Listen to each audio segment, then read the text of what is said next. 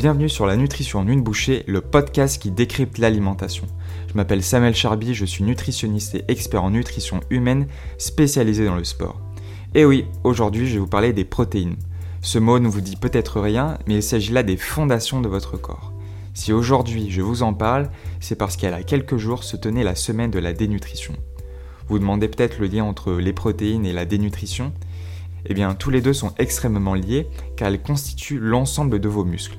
En clair, sans eux, vous seriez sûrement tout maigrichon, un peu comme euh, l'elfe Dobby. Mais rassurez-vous, je vais décrypter tout ça pour que vous y voyez plus clair. Mais avant cela, faisons comme d'habitude un point sur quelques bases. Déjà, qu'est-ce que c'est les protéines au juste? Dites-vous que les protéines correspondent à un train qui transporte une chaîne de petits wagons qui représentent ce qu'on appelle les acides aminés. Lorsque vous allez manger votre cuisse de poulet, celui-ci va se dégrader en se séparant par de petits wagons. Une fois absorbé, il va atteindre la destination du système digestif et plus précisément au niveau de l'intestin, et finira son périple dans le sang pour être utilisé à différents usages. En se penchant sur les acides aminés, on va tout d'abord les classer en deux catégories. Comme quand vous prenez un kebab, il y a toujours les essentiels, salade, tomate, oignon et la sauce du chef. Et eh bien là c'est pareil, on compte 9 acides aminés essentiels et 11 aminés dits non essentiels.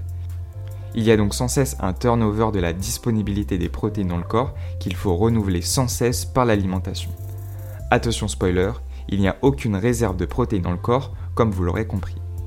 Dans le cas où vous êtes en dénutrition ou lors d'une pratique sportive extrême, l'organisme va puiser ces acides aminés dans sa masse musculaire en ultime recours.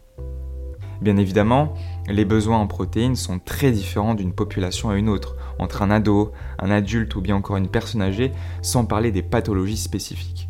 Pour ce qui est des sportifs, les apports seront d'autant plus importants, en particulier dans le cas d'une prise de masse musculaire, qui consiste à l'augmentation du volume musculaire par une consommation supérieure en protéines. Si vous pensez qu'en mangeant de grosses quantités de protéines vous serez bodybuilder ou bodybuildeuse, vous aurez sûrement besoin d'un petit coup de pouce par la sauce magique comme Obélix. Parlons maintenant des multiples rôles des protéines.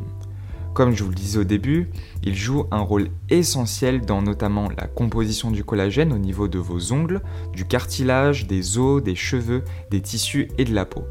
C'est pourquoi on en retrouve dans de nombreux produits de beauté.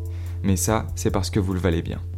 Pour les autres rôles, on retiendra notamment son pouvoir dans la contraction musculaire pour soulever de la fonte, le transport de molécules de sang, la régulation du système endocrinien et la protection du système immunitaire, car oui, les protéines sont bel et bien des anticorps. Pour finir, j'aimerais aborder un dernier point avec vous, et pas des moindres, il s'agit bien évidemment des sources alimentaires. Déjà, on va séparer les protéines en deux parties, celles qui sont dites d'origine animale, que l'on retrouve principalement dans la viande, le poisson, les fruits de mer et les œufs, mais aussi les produits laitiers du type fromage, lait et yaourt.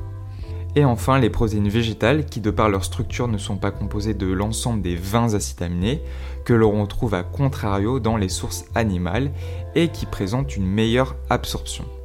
Chacune des protéines végétales présente ainsi un facteur dit limitant, qui peuvent être comme par exemple de la lysine, de la méthionine ou bien de la cystéine et bien d'autres encore. Parmi ces sources, on retrouve bien sûr les légumineuses, comme les lentilles, les fèves, les haricots rouges, noirs et blancs, les pois cassés, les pois chiches, le soja, le tofu, le sétan, et également les céréales, comme le sarrasin et tout type de fruits à coque, comme le chanvre, la pistache, le tournesol, les amandes, etc. Voilà, vous savez déjà tout ou presque sur les protéines. Lors du prochain épisode, nous parlerons des autres macronutriments, eux aussi essentiels. C'est déjà la fin de ce nouvel épisode de la nutrition en une bouchée. D'ailleurs, si vous écoutez ce message, c'est que vous êtes resté jusqu'au bout, alors un grand merci. Si vous voulez, vous pouvez me laisser un avis sur Apple Podcast ou Spotify et partager cet épisode autour de vous. Si vous avez des idées de sujets que vous aimeriez voir aborder, dites-le moi en commentaire ou bien sur les réseaux sociaux sur Samuel Charby Nutrition. Je vous dis à la semaine prochaine pour un nouvel épisode.